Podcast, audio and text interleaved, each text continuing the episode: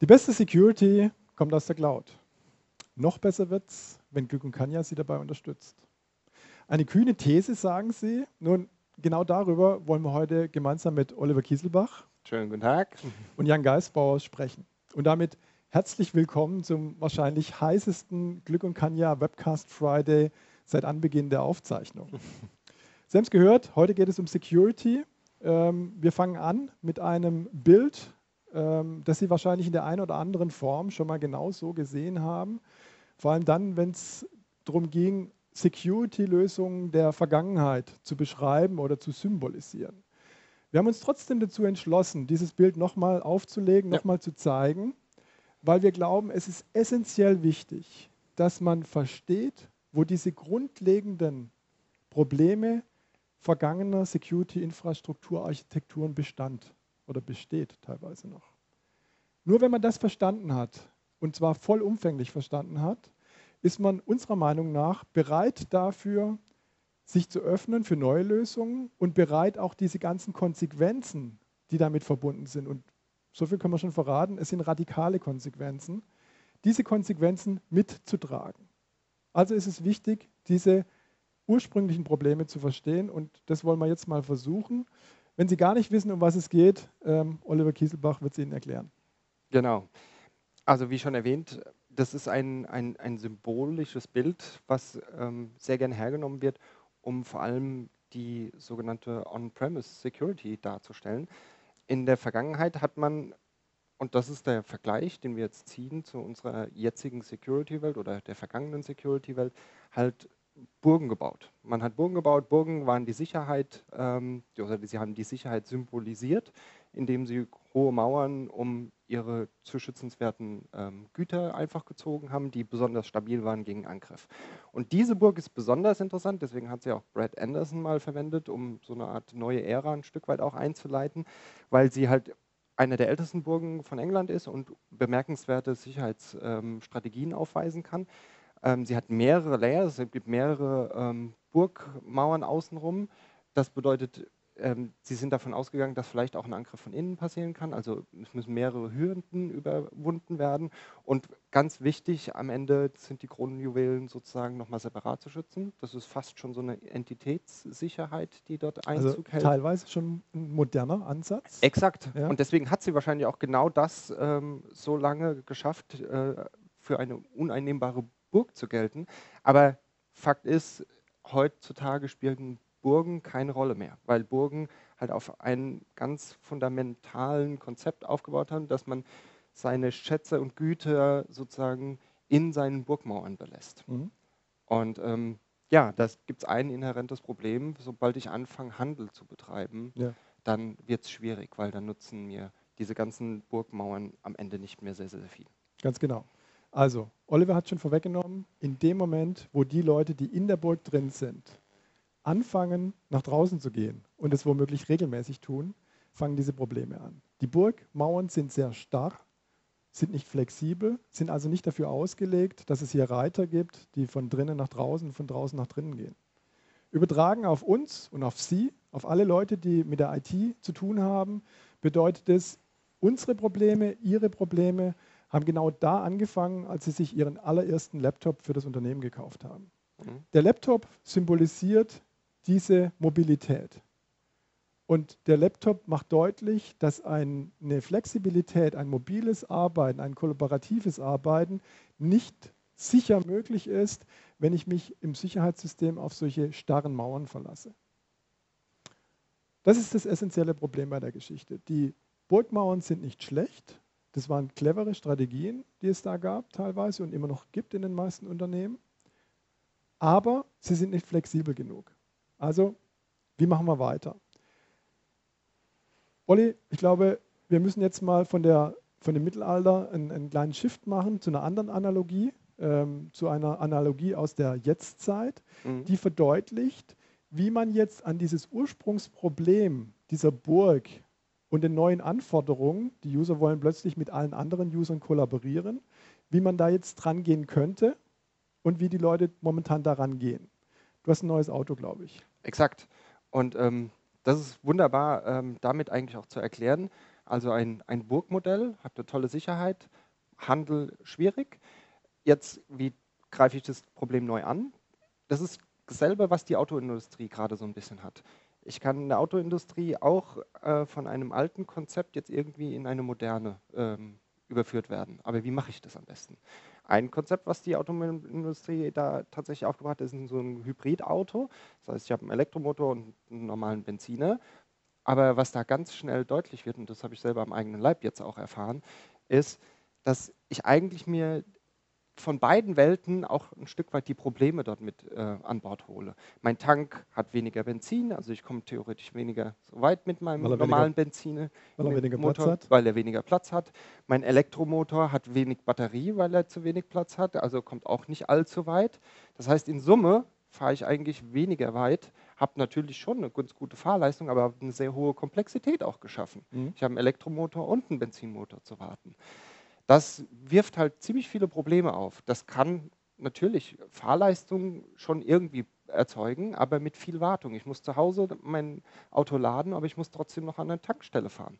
Also ich habe auf einmal doppelt so viel Aufwände, als wenn ich nur einen Benziner hätte. Oder vielleicht halt auch nur ein Elektroauto. Mhm. Und das ist jetzt eigentlich auch so ein bisschen ähm, ja, das, was man daraus als Lehren vielleicht ziehen kann. Was wäre denn, wenn wir vielleicht nicht auf eine Hybridlösung setzen, sondern wie ähnlich ein, ein sehr berühmter Kollege, der Elon Musk, ähm, das Ganze ja auch äh, gemacht hat, der diese Vision halt hat, ähm, auf das Zielsystem zu setzen, da wo wir uns eigentlich hinsetzen ja. müssen. Genau, und da sieht man auch gleich den Unterschied. Ähm, wir sehen hier ein Elektroauto im Gegensatz zu dem gerade eben gezeigten Hybridauto viel weniger Komplexität. Ja. Ähm, natürlich ist es so, dass man hier einen viel radikaleren Ansatz wählen muss. Elon Musk, den du gerade erwähnt hast, musste sich natürlich am Anfang auch sehr viel anhören. Das wird, nie, wird sich nie durchsetzen, das wird nicht funktionieren. Da musst du erstmal eine, eine Infrastruktur aufbauen, die entsprechend die Autos lädt und so weiter. Ähm, nun gut, er hat an die Idee geglaubt, er hatte die Vision, dass es eigentlich der richtige Weg wäre, nicht auf die alte Technologie etwas drauf zu flanschen, Exakt. sondern was radikal Neues anzufangen. Und genau das symbolisiert eigentlich auch unseren Ansatz mit dem 100% Cloud Client. Und wir glauben, dass genau das notwendig ist dafür, dass man auch die Security optimal auslegen kann. Und das wollen wir heute im Laufe der Zeit oder im Laufe dieses Webcasts zeigen. Ja. Ein Schlüsselfaktum dafür ist das Wort Einfachheit, Simplicity. Je einfacher Sie Ihre Infrastruktur aufbauen, umso sicherer werden Sie die aufbauen können oder umso einfacher werden Sie dort Sicherheitssysteme draufbauen können, die mit einer einfachen Basisinfrastruktur natürlich viel besser umgehen können wie mit einer diversen. Um das mal an einem Beispiel zu verdeutlichen, haben wir ähm, Ihnen ein Bild gezeichnet. Olli, was sehen wir darauf? Genau, ähm, das ist eigentlich ein, ein, Bild, was die Erfahrung da uns äh, gezeigt hat, was auch wahrscheinlich ähm, vielleicht auch der eine oder andere von Ihnen mittlerweile auch schon festgestellt hat. Links sehen wir eine ADFS-Infrastruktur. ADFS ist das Authentifizierungs, ähm, der Authentifizierungsendpunkt, sage ich mal, aus der ähm, alten Welt, ähm, den man verfügbar macht für moderne Clients. Und um dieses Konstrukt hochverfügbar auszulegen, braucht man ungefähr so eine Infrastruktur, was man dort sieht.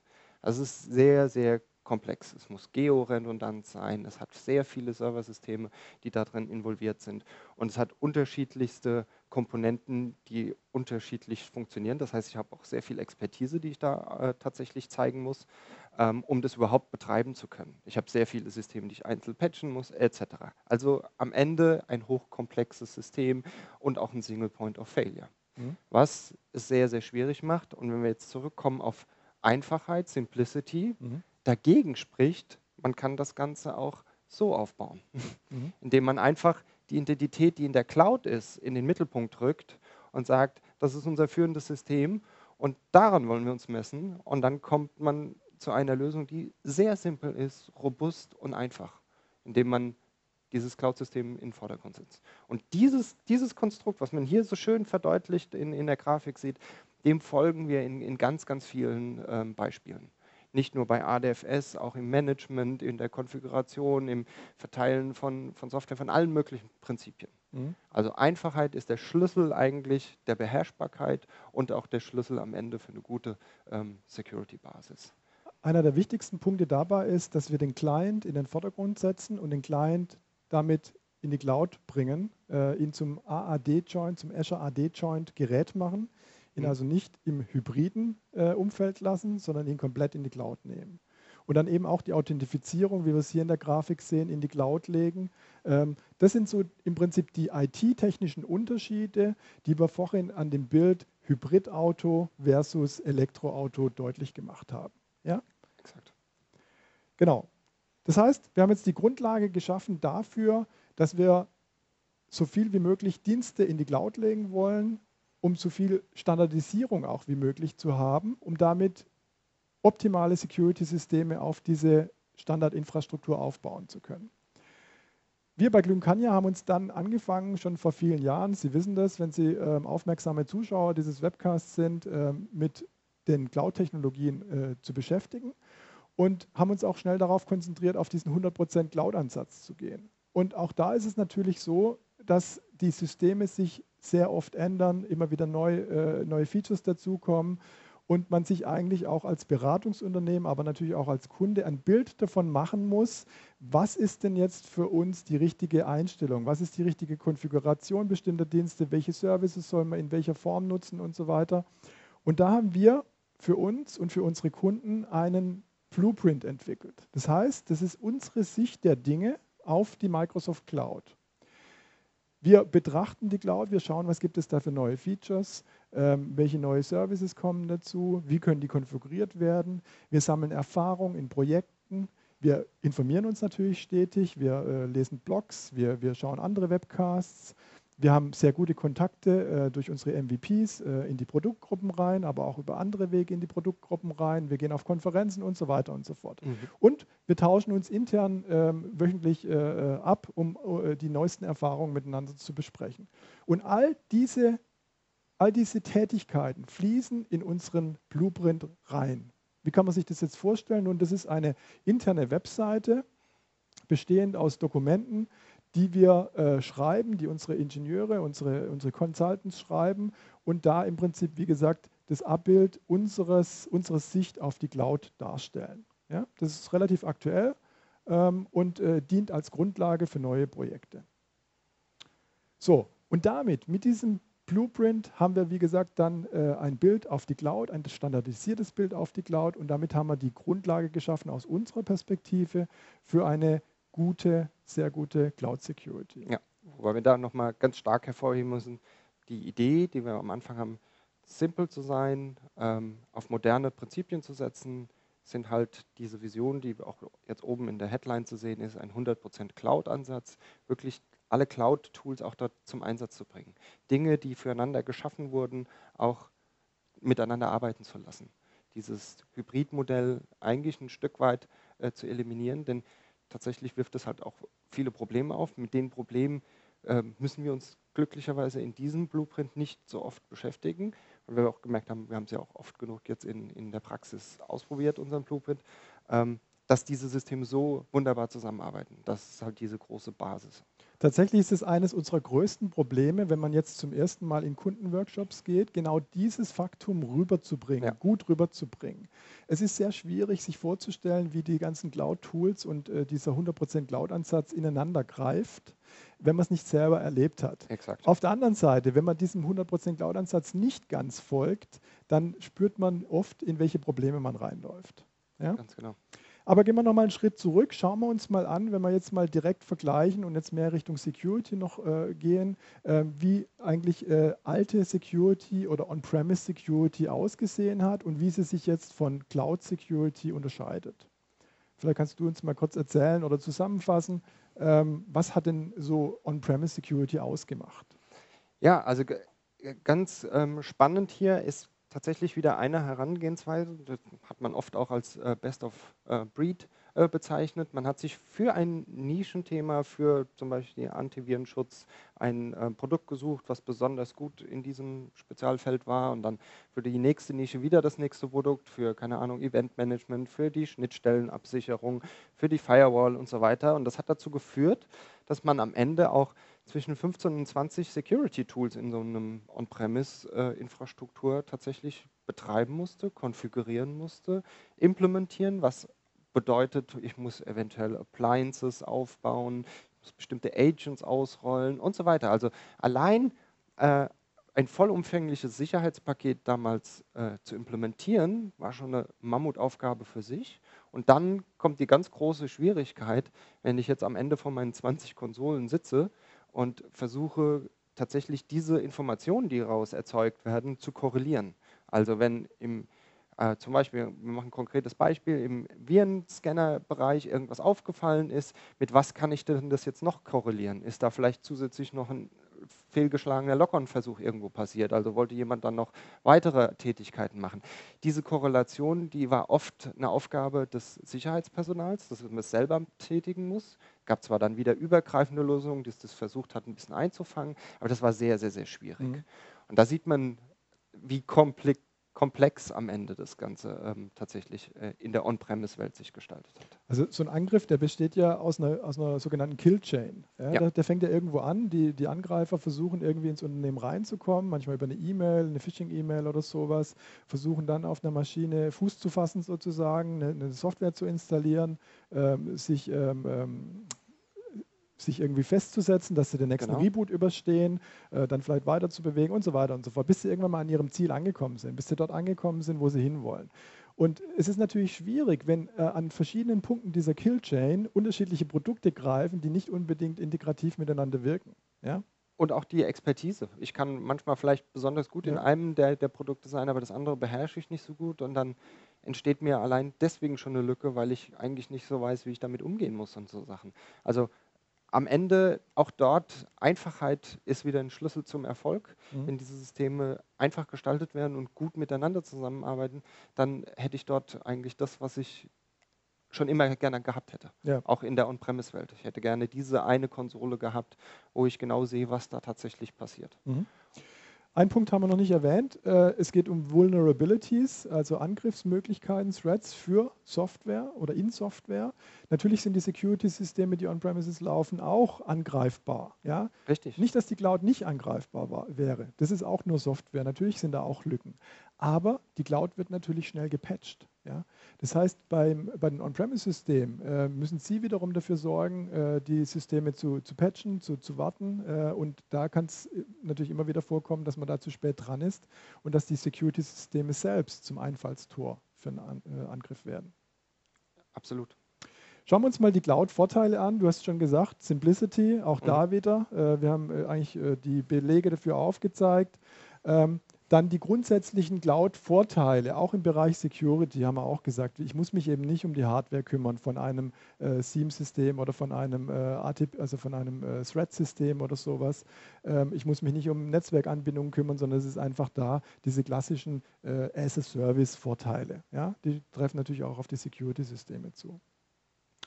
Wir haben eine Always-On-Security. Ähm, wenn ich mich mit Kunden unterhalte, ist es äh, oft mhm. so, dass sie mir sagen, äh, naja gut, also wenn wir jetzt hier drin sind im Unternehmen, äh, wenn, die, wenn die User sich im, im Gebäude äh, befinden, dann ähm, gehen sie durch einen Proxy. Dann werden, wird der SSL-Traffic aufgebrochen, dann wird hier gescannt, der HTTPS-Stream wird gescannt nach Malware und so weiter, nach Phishing und so. Aber wenn sie zu Hause sind mit ihrem Laptop, äh, dann, dann, dann dürfen sie einfach so surfen. Ja? Und äh, natürlich verstehe ich, was einen dazu führt, solche Konzepte ähm, umzusetzen. Aber sie sind natürlich auch nicht konsequent äh, aus Security-Perspektive. Und dadurch, dass die Cloud einfach überall ist, ähm, haben wir da die Möglichkeit, Systeme aufzubauen, die eben ähm, überall vorhanden sind. Und da ist der Client überall gleich sicher. Ja, ja also das schönste Beispiel ist dort immer wieder, ähm, was man ja ganz schnell dort live erleben kann. Ich packe einen Laptop aus und mit der Geburtsstunde meines neuen Rechners, wenn ich ihn quasi enrolle, werden schon die Schilder hochgefahren, weil alle diese Sicherheitsdienste aus der Cloud erreichbar sind. Ob ich das zu Hause mache, ob ich das in der Firma mache, ob ich das irgendwo im Ausland mache, weil ich ein Ersatzgerät mir dort besorgt habe. Meine Security ist immer gewährleistet. Mhm. Schon allein das Reinkommen. Ne? In, in, äh, das, das, Gerät, wollte ich sagen, äh, zu einem Trusted Device zu machen, dass es überhaupt von der Firma oder vom Gesamtnetzwerk getrustet wird. Allein das ähm, ist schon mal ähm, mit Hindernissen verbunden, ähm, so dass ich, äh, dass ich mich da authentifizieren muss mit einem zweiten Faktor und so weiter. Also Richtig. das von, von Anfang bis Ende durchgedacht eigentlich, die gesamte Security-Kette. So, der letzte Punkt hier sind Synergien, Olli. Das ist uns besonders wichtig. Das wollen wir heute besonders hervorheben. Da wollen wir gleich noch viel mehr dazu sagen. Ähm, grundsätzlich ist es so, du hast neulich zu mir einen schönen Satz gesagt, ähm, die bösen Jungs, die verbünden sich. Ja, ja? genau. Sie, die, es werden Botnetze gebaut und äh, die Angreifer können die Botnetze mieten für bestimmte DDoS-Attacken oder bestimmte Mining-Aufgaben, um Malware zu spreaden und so Sachen. Äh, Angriffstoolkits werden untereinander äh, ausgetauscht und so weiter. Verkauft oder und, kostenlos. Genau. Und ähm, dafür müssen wir jetzt eigentlich eine Antwort finden. Was, was ist jetzt äh, moderne Sicherheit? Wie ja. können wir darauf reagieren? Ähm, wenn es dort so eine Allianz gibt, wäre es ja eigentlich praktisch, wenn wir äh, vielleicht auch irgendwie eine Allianz ja. äh, dabei schmieden. Also die guten Jungs, die, die, die schlechten Jungs verbünden sich, die, die guten Jungs sollten sich Exakt. auch verbünden. So, und wie das passiert, das wollen wir jetzt erklären. Das fängt einmal an mit Das fängt einmal an mit ähm, technischen ähm, ähm, Verbündungen oder mit technischen Synergien. Das heißt, Microsoft fängt an, in der Cloud die Tools miteinander zu verbinden. Ja?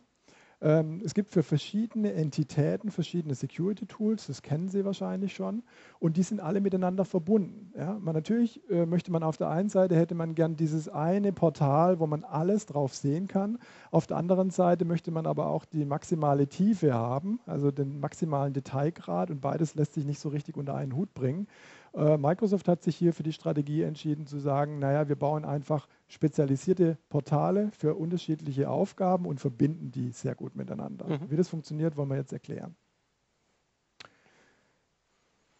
Das fängt an mit einem Tool, das nennt sich MCAS, Microsoft Cloud App Security, was die Services schützt, die Microsoft Services abschützt. Mhm. Willst du zwei Sätze ja, dazu sagen? Ja, im Prinzip ist es so eine Art äh, gemanagter Cloud Proxy, der ähm, den Zugriff auf die Services einfach nochmal ein Stück weit schützen kann.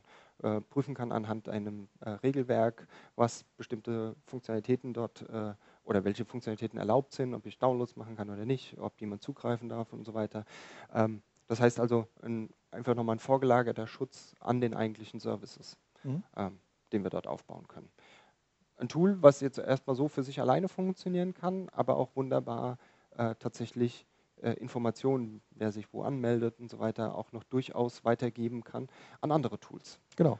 Damit kommen wir zu Identity Protection, einem Bestandteil vom Azure Active Directory, ähm, was im Prinzip ihre Credentials überprüft, die Credentials ihrer User. Also Identity Protection kriegt zum Beispiel mit, äh, wie, das erklären wir gleich noch, ähm, wenn ihre Credentials äh, oder die Credentials ihrer User geleakt wurden. Wenn also zum Beispiel ähm, Username, Passwort ihrer User ähm, bei äh, irgendwelchen Darknet-Webseiten aufgefunden wurde und dort äh, zum Kauf angeboten wird oder ähm, auch einfach kostenlos irgendwo in einem Pastebin steht. Diese Quellen werden angezapft und werden dann in eine große Datenbank geschrieben und da wird wiederum überprüft bei einer Anmeldung, ähm, ist vielleicht ein User in Ihrem Unternehmen, in Ihrem Azure Active Directory ähm, äh, angreifbar, weil eben die Credentials ähm, entsprechend äh, geleakt wurden und dann kann man da entsprechende Regeln drauflegen, kann den User zum Beispiel prompten für einen Passwort-Change oder für eine Multifactor-Authentication oder ähnliches. Genau. Das Interessante hierbei ist jetzt, dass Microsoft eben angefangen hat, die Tools miteinander zu verbinden. Wir sehen das hier an dieser gestrichelten Linie zwischen MCAS und Identity Protection. Das heißt, die Alerts von Identity Protection sind eben auch auffindbar in den Alerts von MCAS. Ja? Und wir werden sehen, das geht gleich noch weiter. MDRTP Genau, es ist ein, ähm, ein sehr mächtiges Tool, muss man ähm, ganz äh, klar sagen, von Microsoft. Es ist ein Tool, was ähm, die sogenannte Microsoft Defender Advanced äh, Threat Protection darstellt, ähm, was ja ein, ein äh, Verhaltensmonitor ein Stück weit ist, der sozusagen ähm, auf Verhalten der Endgeräte reagieren kann und verdächtiges Verhalten korreliert mhm. und dann sogenannte Indicators of Compromise ähm, feststellen kann und dann sagen kann, okay, da ist was Verdächtiges, hier passiert irgendwas. Und das ist sozusagen etwas, was ja, das alles so ein Stück weit auch äh, verbindet, Aktivitäten. Wenn man das jetzt in einen größeren Kontext setzt, dann habe ich ja jetzt in diesem Beispiel schon drei ähm, ganz wichtige Sachen gemacht. Ich habe den Service irgendwie reingebracht, ich habe den User reingebracht und ich habe das Endgerät, was ich unter einen ganz besonderen Schutz stellen, in so einen vollumfänglichen Überwachungsschutz. Und diese drei Tools können sich jetzt ein Stück weit äh, unterhalten. Also wenn jetzt bestimmte Alerts ähm, generiert werden, dann können wir über so einen äh, internen Graph, den Microsoft dort äh, zur Verfügung stellt, den auch Security Graph, ähm, diese Sachen korrelieren und kann natürlich aus einer viel besseren Datenquelle schöpfen und herausfinden, ob da tatsächlich was ähm, äh, ja, vor sich geht, was ein, ein, Verhalten ist, was wir, was wir gar nicht haben möchten. Ja. Also Failed Log-ons mit verdächtigen Verhalten auf einer Maschine und ein Service, der komisch benutzt wird, weil da zu viele Downloads eigentlich passieren, ist alles in Kombination etwas, was einfach nicht ein normales Bild ergibt und dann raced man dadurch einen Alert. Also die Verzahnung der Einzeldienste ist hier ähm, grandios mhm. und ähm, führt zu einem ganz anderen Sichtbarkeit und, und Level an, an tatsächlich äh, Bewusstsein, was da tatsächlich in, in seinem eigenen Netzwerk vorgeht. Mhm. So, jetzt haben wir also schon über die äh, Cloud ähm, Security, äh, die Cloud Service Security gesprochen mit dem MCAS. Wir haben über die äh, Identitäten, User-Sicherheit ja. gesprochen mit Identity Protection. Jetzt über die Endpoint Security, äh, der, der MDATP. Äh, was jetzt noch fehlt, sind die Dokumente. Ähm, ja. Äh, sowohl Office-Dokumente, aber eben auch E-Mails zum Beispiel. Und genau hier greift Office ATP.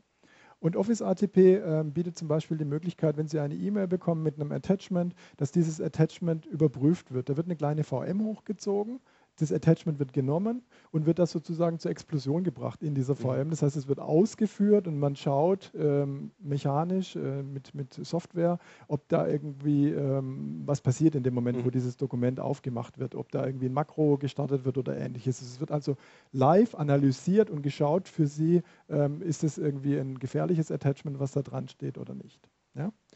Und da gibt es eben auch eine sehr, sehr wichtige Verbindung zu MDATP und das werden wir gleich noch in einer kleinen Demo sehen, wo wir sehen werden, dass in dem Moment, wo ich einen Thread finde, wo ich eine Malware finde auf einem Gerät, ich auch einen Absprungpunkt kriege von diesem Alert der Malware hin zu, aus welcher E-Mail kam das möglicherweise. Ja, das ist genau die, das, ähm, wo, wo, wir drauf auswollen, diese Verbundenheit der einzelnen Tools, dieses ja untereinander austauschen, die Konnektivität untereinander. Was ja, am Ende für eine, für eine Nachvollziehbarkeit der, der, der ganz große Gewinn ist. Das, was wir an der On-Premise so ein Stück weit auch bemängelt haben, wie, wie kriege ich das unter einen Hut, das kann die Cloud für uns schaffen. Mhm. Also die Security-Tools werden miteinander verzahnt auf effektive Art und Weise, aber durch die Cloud und die Verbundenheit der Cloud werden auch andere Systeme angedockt. Ähm, hier ist zum Beispiel Intune zu nennen. Ja. Wir werden in unserer Demo gleich sehen, dass wir dann auch aus den Security-Systemen heraus Interaktionen zum Beispiel mit Intune ähm, wofür, das wollen wir noch nicht verraten, das zeigen wir gleich, ähm, aber dass man da Interaktionen mit Intune starten kann. Ja, ja und zu guter Letzt ähm, ist es auch so, dass wir ähm, Third-Party-Tools damit anbinden. Ähm, äh, auch da können wir gleich noch ein, ein, ein, Wort drüber verlieren. Aber lang der Rede, ich würde sagen, wir schauen uns mal eine Demo an. Jawohl. Wir haben das vorbereitet. Vielleicht, mal, vielleicht erzählen wir mal ganz kurz die Geschichte, äh, mhm. was wir uns ausgedacht haben, die Killchain. Ähm, es ist so, wir haben uns überlegt, es kommt eine Malware per E-Mail rein und zwar in folgender Form. Wir haben ein äh, Video-File, ein MKV-File ähm, äh, speziell erstellt, auf eine spezielle Art und Weise, sodass es mit, einer, mit einem äh, Bug versehen wurde. Und beziehungsweise ist falsch, falsch ausgedrückt. Es, es ist, eine Vulnerability. Es ist eine Vulnerability. Ja? Das heißt, ähm, dieses MKV-File kann ausgeführt werden von einem Videoplayer, der heißt VLC. Und dieser VLC-Player, der hat einen Bug und wenn wir dieses MKV-File auf eine bestimmte Art und Weise zusammenbauen äh, mit speziellen Tools, dann bringt es diesen VLC-Player zum Absturz und schafft so die Möglichkeit, an einer Stelle im, im, äh, im Speicher ein Programm auszuführen nach unserer Wahl und dann sogar eine Remote-Shell von der Angreifermaschine auf diese Maschine äh, aufzubauen. Ja? So, das heißt also, wir müssen den, den, dem User, den wir angreifen wollen, müssen wir ein, ein Video-File schicken, schreiben da vielleicht in die Mail rein, schau mal hier, das neueste Video, was ich gemacht habe. Vielleicht können wir sogar mit reinschreiben, wenn wir mal ein bisschen Social Engineering machen wollen. Ähm, ähm, wenn du das nicht anschauen kannst, dann geh auf die VLC-Webseite und lade lade hier den, das entsprechende ähm, Programm runter, damit du das File anschauen kannst. und dann schaut er das Ding an und wir kriegen es hin, dadurch eine äh, entsprechende äh, Shell auf die Maschine aufzumachen und da jedes Programm auszuführen, das wir uns wünschen. Es geht also los. Wir schicken dem User eine Mail. Hier sehen wir es, ein, ein ZIP-Attachment. Wenn er das aufmacht, ähm, sieht er hier zwei MKV-Files. Ähm, er kann die entpacken und äh, macht dann entsprechend ähm, ein File davon auf. Genau.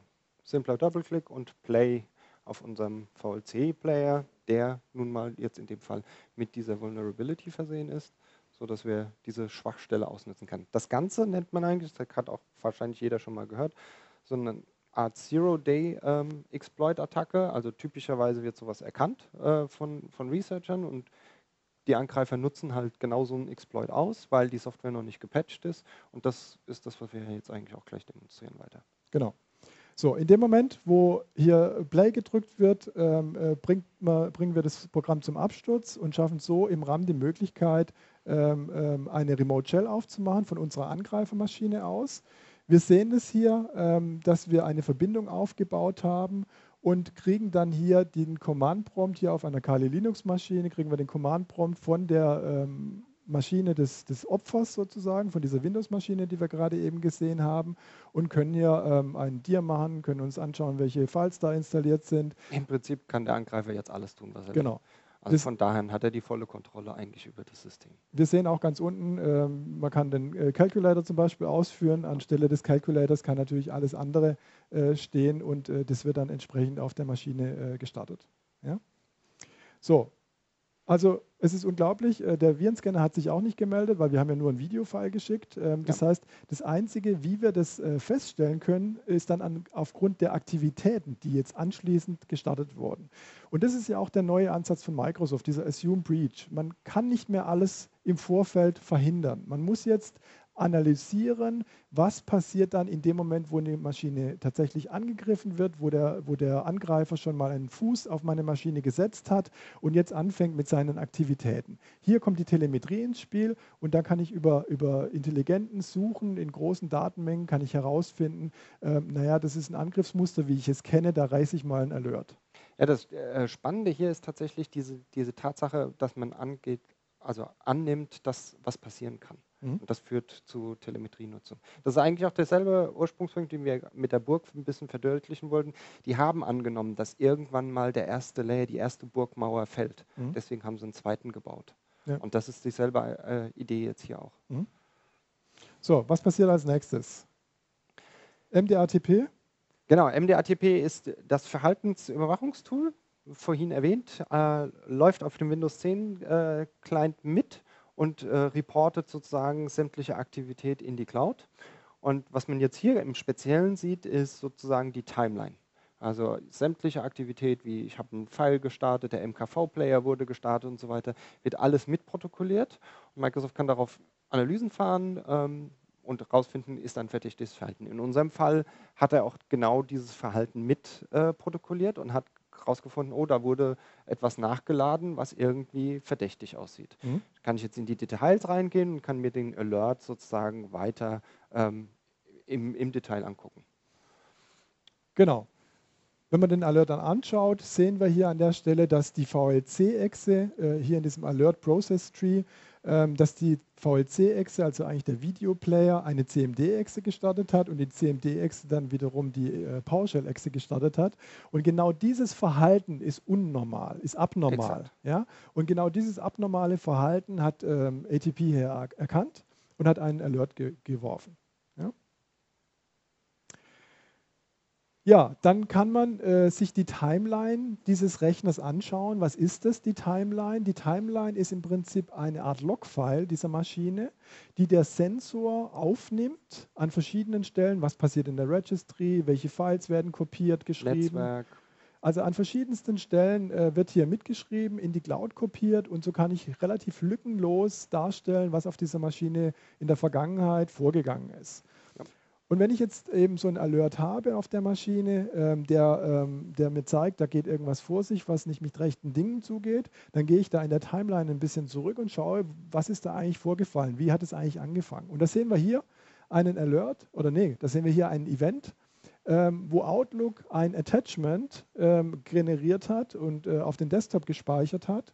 Und das ist genau dieses Attachment, was wir eben per E-Mail uns äh, zugeschickt genau. haben oder was unser Opfer zugeschickt bekommen hat. Wenn man sich dann diesen Alert anschaut, kann man rechts, und jetzt kommen wir zu dieser Integrität, zu dieser Verzahnung, kann man dann rechts oben, wo wir die Maus hingelegt haben, auf Open in Office 365 klicken und dann kommen wir in Office ATP. Das ist das, was wir gerade in dieser Bubble-Grafik gezeigt, Grafik gezeigt haben. Die Verzahnung der einzelnen Security-Portale.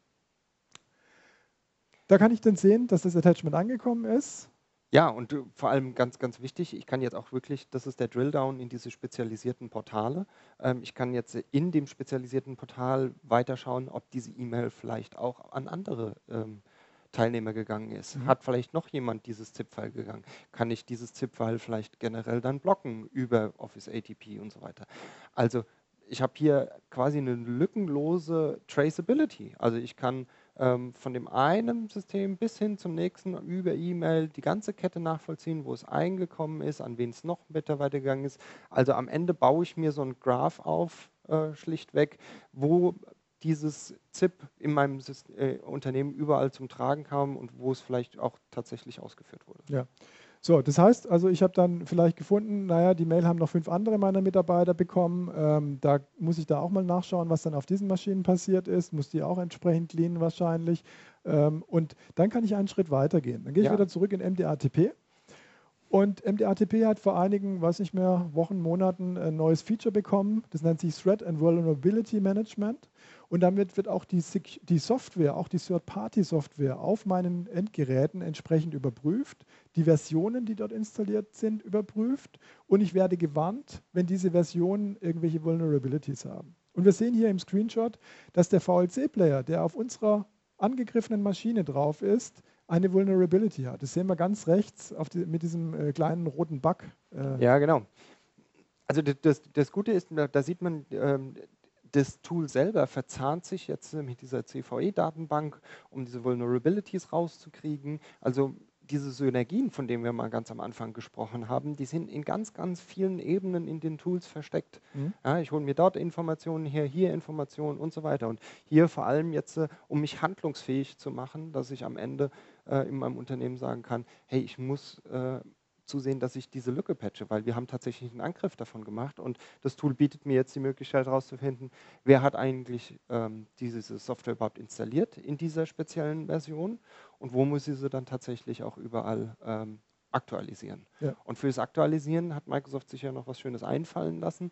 Ähm, wenn ich jetzt tatsächlich auf diesen VLC Media Player draufklicke, dann habe ich die Möglichkeit, direkt aus diesem Defender-Portal ein Ticket, das war der Absprungspunkt, den wir vorhin mal erwähnt haben, ein sogenanntes Ticket für den Intune-Admin zu erzeugen. Das heißt, der Intune-Admin bekommt dann später so einen kleinen Auftrag, wo drin steht VLC in der Version so und so, bitte bis zu dem Datum XY äh, aktualisieren und ich kann das tracen. Das Schöne daran ist, dass dieses Tool ja nicht gesteuert ist in, in, in dem Sinne auf Inventarisierung, wie man das im Klassischen kennt. Es ist ja ein Live-Mitschnitt immer der ganzen Aktivitäten auf dem System. Das heißt, sobald auch eine Software aktualisiert wird, kriegt es auch wieder mit, ey, da ist die neue Version drauf. Mhm. Also ich habe einen ziemlich guten, validen Stand meiner Gesamtlandschaft, was da tatsächlich äh, installiert ist und welche Patch-Version es hat. Mhm. Das heißt, wenn ich mich also auch allein schon mit diesem Feature darum kümmere, meine Software aktuell zu halten, kann ich mein Sicherheitslevel natürlich unglaublich erhöhen. Mhm. So, dann schauen wir uns noch an, wie das dann in Intune aussieht, also der Absprungpunkt aus den Security-Tools heraus äh, in andere Cloud-Tools. Ähm, da kriegt dann der Intune-Administrator, wie du gesagt hast, hier entsprechend das Ticket. Ähm, bitte updaten den VLC-Player, ähm, damit wir hier entsprechend äh, diese Vulnerabilities loswerden. Ja, und schön zusammengefasst, ähm, was das jetzt eigentlich bedeutet ähm, für den Kunden, hat es äh, tatsächlich ein, ein, Kunde ein, Kunde von uns äh, mit einem äh, Satz, äh, den wir Ihnen nicht vorenthalten wollen. Ähm, es ist schon toll, dass man jetzt ein so großes äh, Gesamtbild ähm, meiner Client-Landschaft Ja, vor allem zum allerersten kann, Mal so richtig, Mal. Ähm, äh, auch wenn Sie ein paar Tools hatten, bestimmte Dinge zu erkennen. Jetzt diesmal fügt sich das wirklich zusammen in eine wirklich große Sicht, ja. die einen auch handlungsfähig macht. Ja. Und äh, das erstaunt eigentlich, kann man fast sagen, jeden Kunden, wenn er da zum ersten Mal äh, mitarbeiten kann, dass mhm. er sagt, ich bin handlungsfähig. Weil das ist auch typischerweise, was jeder äh, in so einem Notfalleinsatz tatsächlich braucht. Irgendwelche Logfiles, um nachzuvollziehen, was passiert ist. Und genau das bietet mir jetzt äh, ähm, die Cloud äh, phänomenal. Und alles basiert, wie gesagt, auf diesem 100% Cloud-Ansatz, auf diesem radikalen Ansatz, mit dem wir eingeleitet haben. Ja. So, das sind nicht die einzigen Synergien, die die Cloud bietet. Ähm, das waren jetzt die technischen Synergien sozusagen. Die äh, Tools. Die Tools. Verzahnen sich. Aber es gibt noch weitere Synergien. Und zwar, wenn man sich das anschaut, wie verknüpft sich Microsoft? Wo bekommt Microsoft seine Intelligenz her? Wir haben ja gesagt, die Security bewegt sich so ein bisschen von ähm, wir wissen eigentlich, was böse ist, indem wir irgendwie einen Hash haben von einem File oder sowas, vergleichen das mit unserer Datenbank und dann sagen wir, das ist böse, hin zu, wir wissen nicht genau, was böse ist, wir wissen nur, wie sich Böses verhält und vergleichen das mit einem Pattern. Mhm. Und diese, diese zweite Variante, diese, dieser Pattern-Vergleich, der verlangt es natürlich, dass ich Unmengen von Daten sammle, darüber, was ist denn böse. Mhm und dass ich dann eine Intelligenz schaffe, die diese Pattern ähm, schön zusammenbaut, sozusagen. Ja, genau. Und da haben, hat Microsoft, ähm, um, um, diese Intelligenz zu schaffen, du hast es vorhin erwähnt, Microsoft nennt es den Security Graph, den Intelligent Security Graph. Und um den zu befüllen, arbeitet Microsoft hier mit Partnern zusammen, mit, mit Researchern, auch mit ähm, äh, staatlichen Behörden, wenn da irgendwelche Botnetze ausgegraben werden oder ähnliches. Genau. FBI. Ja, genau. FBI, Crime Units, all solche Sachen, Botnetze, Darknet-Zukäufe, ähm, Researcher selber, die Vulnerabilities aufdecken und so Sachen, die die dann öffentlich teilen oder auch mit Microsoft exklusiv etc. Und auf der anderen Seite hat Microsoft natürlich eine große Basis, weil sie sehr viele Consumer-Geräte haben. Sie haben Services wie Bing und so weiter, wo intelligente Daten oder wo wo ähm, äh, Thread-Daten gesammelt werden und alles in diesen äh, Intelligent. Ja, man darf nicht vergessen, einfließt. dass Microsoft immerhin seit äh, vielen, vielen Jahren solche Systeme wie Hotmail und was weiß ich äh, betreibt und natürlich auch viel Angriffsversuche und mussten schon immer dort auch eine große Verteidigungsstrategie auffahren. Und sie haben sehr viele Consumer-Devices, wo sie sehr viel rausziehen können. Also am Ende geht es eigentlich ein Stück weit darum, äh, viel äh, Informationen, was normales Verhalten ist und was verdächtiges Verhalten ist, einzusammeln. Und mhm. dafür kann man sehr viele Quellen am Ende an, anzapfen. Genau. Aber es ist natürlich auch so, dass Sie äh, von Ihren äh, Enterprise-Kunden, von Ihnen sozusagen, Daten einsammeln, wenn die die Geräte in der Cloud haben und wenn die die Cloud-Dienste nutzen mhm.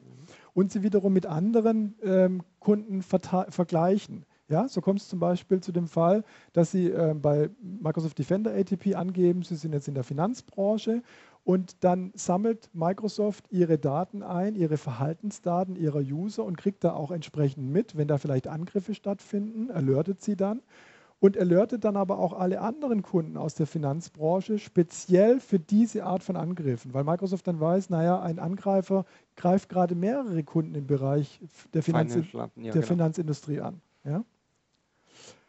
Genau. Und zu guter Letzt haben wir hier einen weiteren Player. Jetzt ist es natürlich so, äh, diese ganzen Portale, diese ganze Security-Software, äh, die jetzt in der Cloud zur Verfügung gestellt werden, die ähm, ist sehr gut miteinander verzahnt, äh, die entwickelt sich immer weiter und die äh, ist sehr effektiv. Trotzdem bleibt ein Stückchen Arbeit übrig. Trotzdem ja. bleibt der, die Aufgabe, diese, diese Portale zu überwachen, auf, die, ähm, auf die entsprechenden Alerts zu reagieren.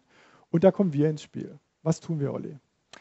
Exakt. Ähm, die, die, die große Herausforderung ist gerade, wenn man ähm, ein, ein, großes Projekt von mir aus hat, ähm, wo man auch seine Kräfte vielleicht schon gebunden hat mit Rollout-Tätigkeiten und so Sachen, ähm, muss man sich um diese Portale kümmern. Auch wenn ich mich nicht um infrastrukturelle Themen so arg kümmere, weil ich keine Security-Lösung selber implementiere. Ich benutze sie nur. Ich muss diese Alerts auswerten. Ich muss handlungsfähig werden und so weiter. Und genau hier ähm, haben wir gemerkt, können wir große Unterstützung leisten. Unser Blueprint, den wir auf diesen Cloud-Tools und auch unseren Workplace sozusagen gebaut haben, der erfordert halt, dass man diese Tools, die man dann auch äh, implementiert hat, auch gut äh, tatsächlich betreibt. Mhm. Und das genau ist unser Cloud Security Operations Center, ähm, wo wir Unterstützung bieten und auch mit eigenen Tools und ähm, äh, ja, eigenen Prozessen äh, ihnen helfen, diese Portale und diesen Alerts äh, irgendwie entgegenzutreten und dann adäquat reagieren zu können. Mhm. Das heißt, wir, wir, wir, treten damit ein in diese Security-Community äh, sozusagen, so haben wir das mal genannt. Äh, wir haben eingangs ähm, für dieses Thema hier gesagt, ähm, wir müssen uns genauso verbünden, wie sich die bösen Jungs sozusagen verbinden, ähm, äh, Synergien schaffen. Und das sehen wir eben auch, dass wir unsere Kunden, die unseren Blueprint beachten hauptsächlich, dass wir die äh, entsprechend security-mäßig äh, managen, überwachen können, äh, dafür sorgen können, dass sie sich security-mäßig immer weiterentwickeln und dass es dann natürlich auch Synergien gibt, weil wir da Erfahrungen eben beim einen Kunden sammeln, dementsprechend zum anderen ja, Kunden Das symbolisiert auch die, die, schön, die, die Strichung von Customer A und B. Ähm, so also der, der, der, Schlagwort ist da diese Community. Wir, wir partizipieren aus anderen äh, Bereichen, wo wir tätig sind. Der Blueprint ist an mehreren Kunden, da gibt es Erfahrungen, die man zurückfließen kann. Microsoft hat Erfahrungen. Also das äh, bereitwillige Austauschen von den Best Practices ähm, in, so einer, in so einer Sicherheitswelt ist, glaube ich, der Schlüssel zum Erfolg. Mhm. Und genau ähm, das wollen wir. Wir wollen den Kunden helfen, diese Best Practices mit ihnen gemeinsam sozusagen durchzuführen. Äh, mhm. existieren. Gut, also vielleicht noch mal ganz kurz einen Schritt zurück. Wir haben dieses Bild noch im Kopf von vorhin. Wir schauen uns hier die Cloud an, ähm, ähm, bringen unsere Sicht auf die Cloud mit rein. Das Ganze fließt in den Evergreen Blueprint, der sich immer weiterentwickelt. Und darauf aufbauend, auf diesem Blueprint, äh, in diesem Blueprint stehen ja auch viele Security-Empfehlungen mit drin. Absolut, ein vollwertiger, kompletter äh, Security-Ansatz mit all den Tools, die wir dafür brauchen. Genau. Darauf aufbauend haben wir dieses CSOC, das Cloud Security Operations Center, aufgebaut.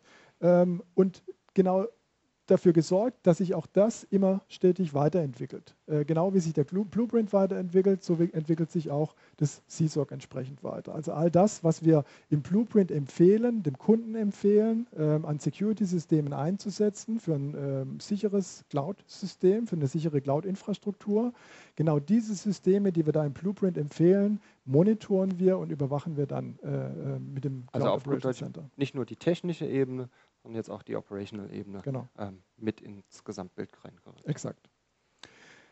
Wir haben es schon gesagt, ähm, der Kunde äh, könnte das theoretisch natürlich selbst machen, aber es ist oft so, dass es gar nicht einfach ist, ähm, diese Kreise da immer wieder mitzumachen. Das heißt, sich immer wieder up-to-date zu halten. Im Tagesgeschäft ist da keine Zeit für die äh, doch ähm, sehr niedrig frequente äh, Weiterbildung. Es kommen ständig ja. News raus, äh, neue Services und so weiter und da ist es nicht einfach, immer mit, immer mit Schritt zu halten. Und es ist auch immer, so ist unsere Erfahrung bei den Kunden, egal wie groß die sind, es ist immer ein äh, Ressourcenproblem. Ja? Wir haben, wir, haben große, wir haben große Kunden, wir haben kleine Kunden, wir haben mittlere Kunden und die haben alle, ein, alle eigentlich haben alle ein Ressourcenproblem. Ja. ja. Und so ist im Prinzip die Idee und auch der Wunsch auf unserer Kundenseite für das CSOC entstanden. Jetzt, was ist das CSOC?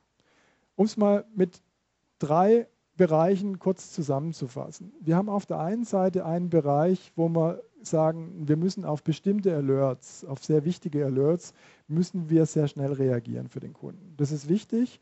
Ähm, wenn, wenn, wenn ein Alert eine gewisse Wichtigkeit hat, dann hat man da keine Zeit, weil sonst geht zu viel kaputt. Und da kommt wieder genau das erst erwähnte, das Ressourcenproblem. Das, äh, das ist schon nicht leistbar für genau. die meisten, weil sie sagen, wenn ich nur eine Person habe und die im Urlaub da noch ist, dann passiert dort einfach gar nichts. Genau. Und das ist natürlich eine fatale Situation. Jetzt habe ich schon gute Tools, die mir diese ganzen Sachen erkennen, aber eigentlich kein, keiner, der wirklich Handlungen macht. Ja. Und da wollen wir eingreifen und sagen, das ähm, möchten wir bieten. Da bieten wir also einen 24-7-Service, ähm, wo wir äh, die Systeme überwachen, die Kundensysteme überwachen und entsprechend dann äh, innerhalb von äh, kürzester Zeit darauf reagieren. Das Zweite ist, dass wir den Kunden mit einbeziehen wollen, in was ist passiert. Und da wollen wir keine 20-seitigen Berichte äh, per E-Mail verschicken und sagen, ähm, schau mal, äh, schau es dir einfach durch, wenn du Zeit hast. Also Berichte, Security-Berichte werden da normalerweise nicht gelesen. Was wir tun ist, wir bauen einen einseitigen Report und den stellen wir persönlich vor äh, in einer Teams-Konferenz und sagen hier an der Stelle, äh, erklären ganz genau, was ist da vorgefallen im letzten Monat, innerhalb der letzten 30 Tage haben die Gelegenheit, äh, da Fragen zu beantworten und so gibt es ein ständiges Zusammenarbeiten. Der Kunde ist immer informiert, der muss sich eine Stunde im Monat dafür Zeit nehmen, ähm, aber eben keine 20 Seiten Bericht lesen dafür. Ja, vor allem es ist eine, ein Stück weit auch eine, eine, Arbeit, die er wirklich leisten kann. Wenn er tatsächlich schon ein Ressourcenproblem hat, auch wenn er das dann auslagert, ähm, ein Stück weit will er mit eingebunden sein, dann kann ich ihn aber nicht überfrachten mit einer To-Do-Liste, die 100 Seiten lang ist. Ja. Das wird er nicht abarbeiten können. Also mit einem äh, adäquaten äh, Weiterentwickeln seiner Infrastrukturen, adäquate Handlungsvorschläge, ihm einfach hin in eine sicherere Welt seiner Infrastruktur zu bedienen. Ja. So, dann glauben wir, was uns auch unterscheidet von anderen äh, Anbietern, ist ähm, schon immer gewesen der persönliche Kontakt. Ähm, die unsere Kunden kennen, äh, die meisten unserer Consultants, weil sie dann schon seit vielen Jahren einen persönlichen Kontakt pflegen. Und das wollen wir auch hier äh, entsprechend, äh, haben wir auch hier entsprechend integriert. Und deswegen sagen wir, unseren CISO-Kunden bieten wir ähm, ein, äh, zweimal im Jahr einen Workshop an, einen äh, Face-to-Face-Workshop, wo man sich trifft dass hier auch der persönliche Kontakt entsprechend äh, äh, entstehen kann oder, oder äh, am, am, Leben gehalten werden kann. Mhm. Und, und wir wollen in diesen Workshops entsprechend äh, das letzte halbe Jahr Revue, Revue passieren lassen, genau. wollen das zusammenfassen, was ist da aufgetreten, auch da Konzentration auf den, das wirklich Wichtige und wollen einen Ausblick geben und wollen sagen, lass uns mal planen, was kann man denn tun, um die Security Posture, um die Security-Situation im Unternehmen entsprechend zu verbessern. Genau ein adäquates Weiterentwickeln, ähm, zum Beispiel Dinge, die vielleicht auch größer sind in der Infrastruktur, äh, planen anzugehen und so weiter. Ja. So, vielleicht ganz konkret, was ist da dabei? Wir haben es gesagt, der CSOC basiert auf dem Blueprint. Äh, viele der Tools, die wir heute schon erwähnt haben, die wir auch in, diesem, in dieser Demo gezeigt haben, sind Bestandteil, ein essentieller Bestandteil ist das Microsoft Defender ATP-Thema. Ja. In Verbindung mit Vulnerability Management, also der Überprüfung, welche Software, welche Versionen laufen da, mit welchen Vulnerabilities äh, beim, beim Kunden. Was haben wir noch mit drin? Office ATP ist dabei. Im Prinzip kann man es zusammenfassen, der Microsoft 365 Security Stack ja. ist eigentlich äh, mit abgebildet. Alles, was Microsoft tatsächlich in der Schublade hat, um Identity und all diese Sachen zu schützen, ähm, die sind ein Stück weit drin. Natürlich ist ein großer Fokus auf der Endpoint Security, weil dort passiert einfach unglaublich viel und da muss man auch äh, wirklich tätig werden, auch mit den Alerts und so weiter, sehr stark. Ähm, da ist ein ganz großer Fokus drauf, aber nichtsdestotrotz, alle anderen Tools sind dort mit drin und das noch garniert mit eigenen Tools. Genau. Also ähm, wir haben ja mehrere eigene Tools, äh, die sehr, sehr erfolgreich beim Kunden genutzt werden, um bestimmte Szenarien abzudecken. Ähm, vielleicht erwähnst du äh, noch kurz Vielleicht zwei Sachen. Einmal das GK Lifecycle Tool äh, von unserem Kollegen Marco Scheel, äh, wo er sich darum kümmert, wie äh, der Lifecycle von Teams, von Groups aussieht. Das hat natürlich auch eine Security-Relevanz. Genau. Welche Owner haben gewechselt und so weiter. Daraus reporten wir auch im Zuge des CSOC. Und auf der anderen Seite haben wir ein Desired State Tool, wo wir äh, Security-Konfigurationsstände vom Vormonat mit den Ständen vom, jetzt, vom jetzigen Monat vergleichen und so äh, abbilden können, hat sich irgendwie Security-konfigurationsmäßig etwas geändert, wo man, wo man ähm, Acht drauf geben genau, muss. Genau, ein Security-Drift. Warum sind bestimmte Sachen ähm, nach unten gegangen? Genau. Wichtig zu erwähnen, Sie haben es vorhin bei diesen äh, Kreisen schon gesehen, ist, dass dieser Service, dieses CSOC eben lebt. Das ist ein evergreener Service, den wir stetig weiterentwickeln. Jeder Alert, den wir damit überwachen, wird immer wieder in Frage gestellt. Ist er wichtig? Ist er so wichtig, dass wir ihn bei jedem Kunden überwachen müssen? Müssen wir neue Alerts hinzunehmen? Müssen wir welche wegnehmen? Müssen wir ganze neue Security-Lösungen von Microsoft dazunehmen? Müssen wir neue GK-Tools mit reinbringen? All das hält den gesamten Service am Leben. Im, Im, Prinzip ist das halt ein Stück weit äh, das Cloud-Prinzip. Die, genau. Dieser Service ähm, auf der, auf der Cloud-Seite entwickelt sich weiter. Das hat Auswirkungen auf den Blueprint, also die technische Implementierung äh, der einzelnen Elemente und das hat natürlich dann auch Auswirkungen, wie ich damit umgehe. Ja. Also so ein Dreieck, das zusammenhängt und das sich kontinuierlich ähm, weiterentwickeln muss und nur dann funktioniert auch gute Security, weil die Angreifer sich weiterentwickeln und so muss sich auch die Toollandschaft weiterentwickeln und dafür muss man halt alles anpassen, vom Blueprint und auch von den operativen Prozessen. Mhm. Und genau da wollen wir unterstützen und helfen und mit unserer Erfahrung, die wir aus den Projekten alles gesammelt haben, unsere Kunden dahin führen in, ein, in eine Welt, wo wir sagen können, ihr habt alles gegeben, um wirklich einen guten Sicherheitsstandard zu implementieren. Mhm. Ja, ich finde, das war ein schönes Schlusswort. Olli? Vielen Dank fürs Zuschauen. Äh, ich hoffe, es hat Ihnen Spaß gemacht. Äh, wir wünschen Ihnen ein hoffentlich äh, angenehmes, hoffentlich kühles Wochenende ja. und bis zum nächsten Mal. Vielen Dank. Bis zum nächsten Mal.